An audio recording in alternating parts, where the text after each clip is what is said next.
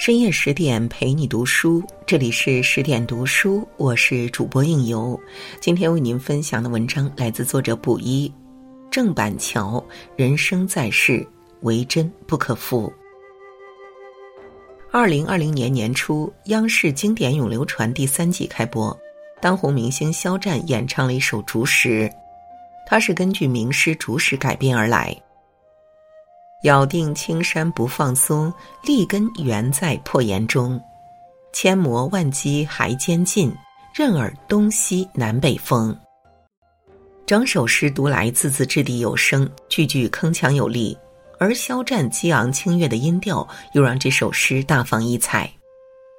古人说诗以言志，每一首千古传颂的佳作都藏着诗人的心智和意趣，这首诗也不例外。他是诗人抗争精神和坚贞品格的形象写照，而这位诗人便是扬州八怪之一郑板桥。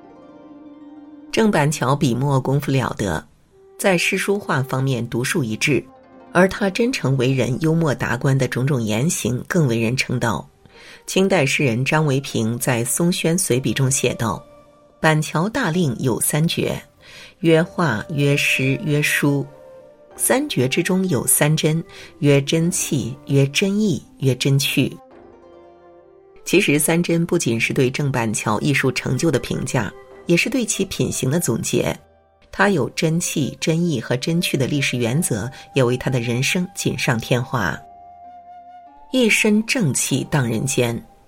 一六九三年，郑板桥出生于江苏兴化的一个耕读世家，父亲是一名教书先生。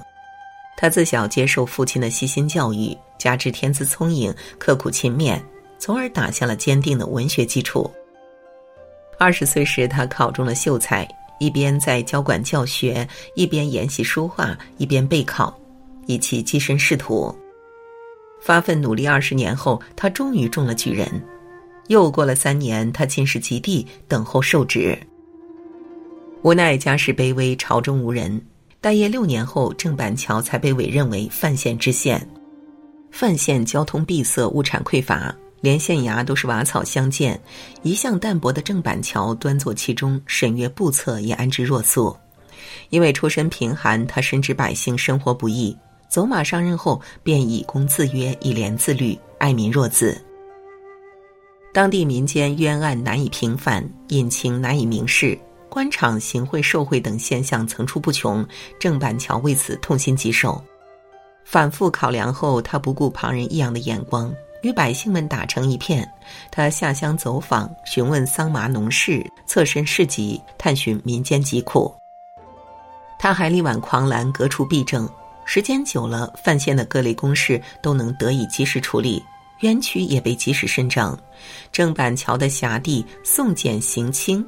以至于可以握而理之，这样一来，廉政立身、勤政务实的郑板桥就为范县树立了清明之风。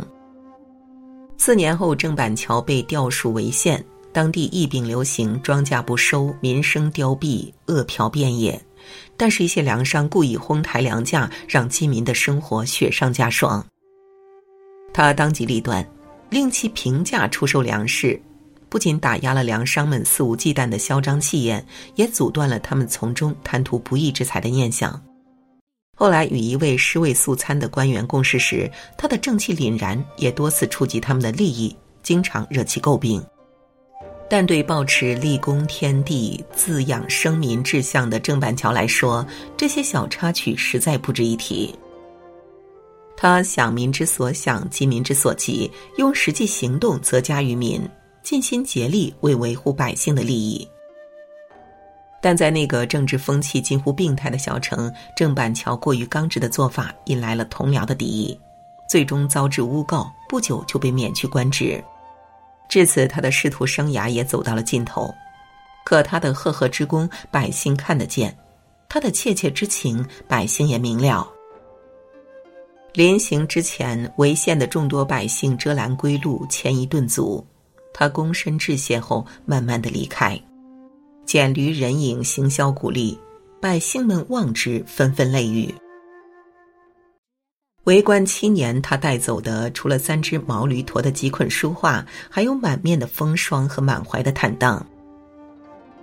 清官时训有言：“一身正气，两袖清风，三省吾身，四肢勤民，五指不伸，六臂律节，七品不闲，八面纳言，九朝为庆，十世为名。”在宦海沉浮中，郑板桥挥洒两袖清风，拂去乱世尘埃，消解四方混沌，铲除百姓之忧。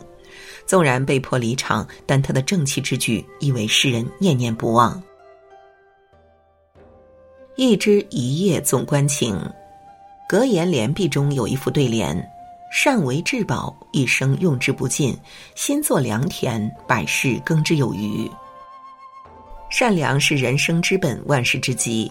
一个人心存善念，才能福泽绵长，祥瑞安康。一直以来，郑板桥都是一个古道热肠的人。他在家中收拾旧物时，无意间发现藏书中有不少卖身器具，多是他父亲生前与家奴之间所立。为了让家奴们恢复自由身，他毫不犹豫的全部找出来，一把火将这些器具付之一炬。这一把火烧掉了绑在家奴身上的枷锁，也留下了他淳朴厚道的美名。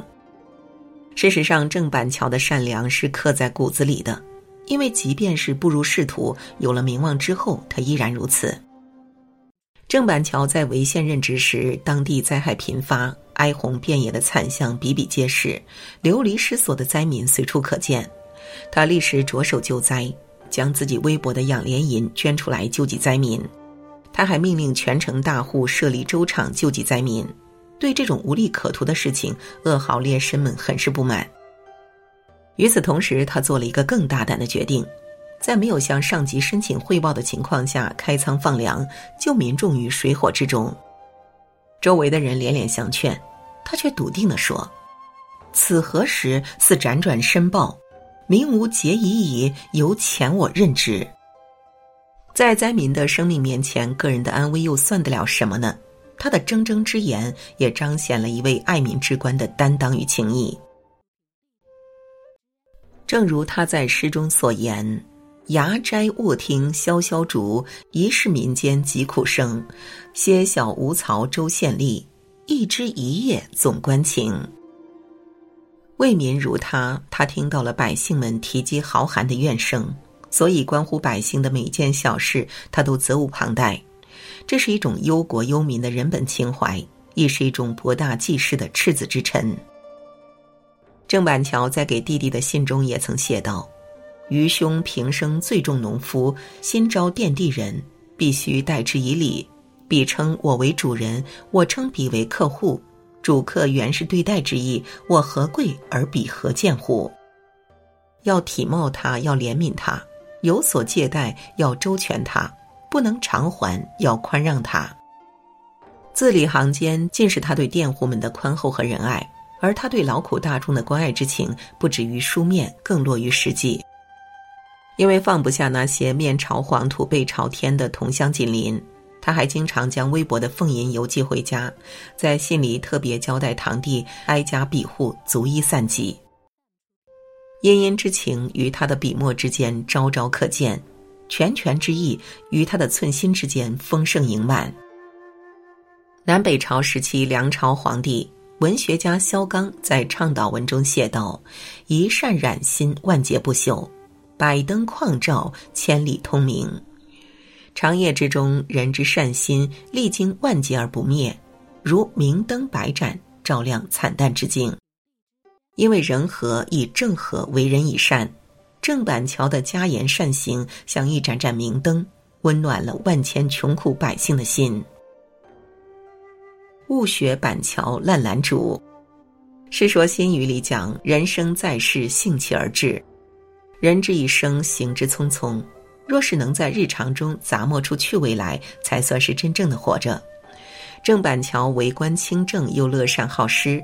所以只能清贫度日，但他从不介怀，仍将日子过得有声有色。罢官回家后，他在家乡建了一座别业雍绿园。园子由三间茅屋、四面绿竹围合而成，格外清静。斑竹摇翠，时时有沙沙之声，如浅唱低吟，如细雨呢喃。日出日落时，月圆月缺时，还有倩影游移，似徜徉徘徊，亦似闲庭漫步，很是悠然。有美醉人心的竹子作伴，他恬淡自持的日子里又多了几分趣味。他终日临窗写字作画，耳闻风声竹响，眼看雪白纸窗，当真是犹如置身大自然。加之心有桃花源，也自得人间雅趣清欢。他迫于生计，郑板桥不得不从丰满的理想回到骨感的现实中来。为了补贴家用，他开始了卖画生活。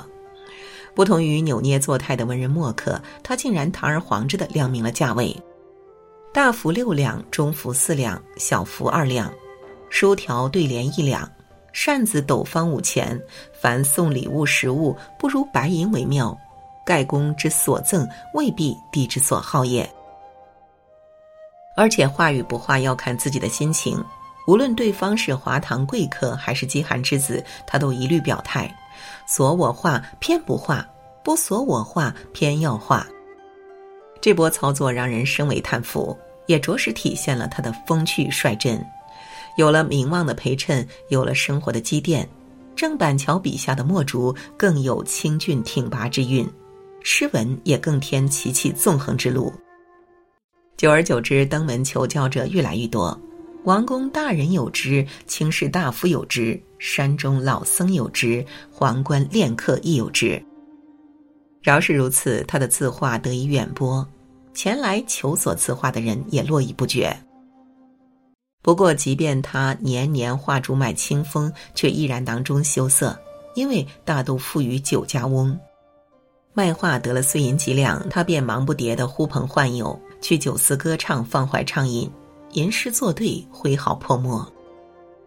当然，这种苦中作乐的生活，郑板桥也欣然自喜，因为他随性且有趣。在郑板桥七十岁生日的时候，朋友为他画了一幅画像。他执笔题了一首诗：“老夫七十满头白，抛却乌纱更便服。同人为我筑千秋，误学板桥烂兰竹。”人生七十古来稀，诗中虽已有叹老之意，但不乏幽默之趣。唐代诗人刘沧有诗云：“真趣淡然居物外，忘机多事隐天台。”人间至乐，莫过于抛却功名利禄和万千烦恼后，真正的享受生活。奔波大半生，郑板桥遍尝酸甜苦辣，看透世态炎凉。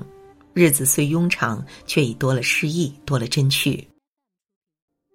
国画大师徐悲鸿评价：“尤为古今天才之难得者。”郑板桥一生诗以言志，书以写心，画以养性。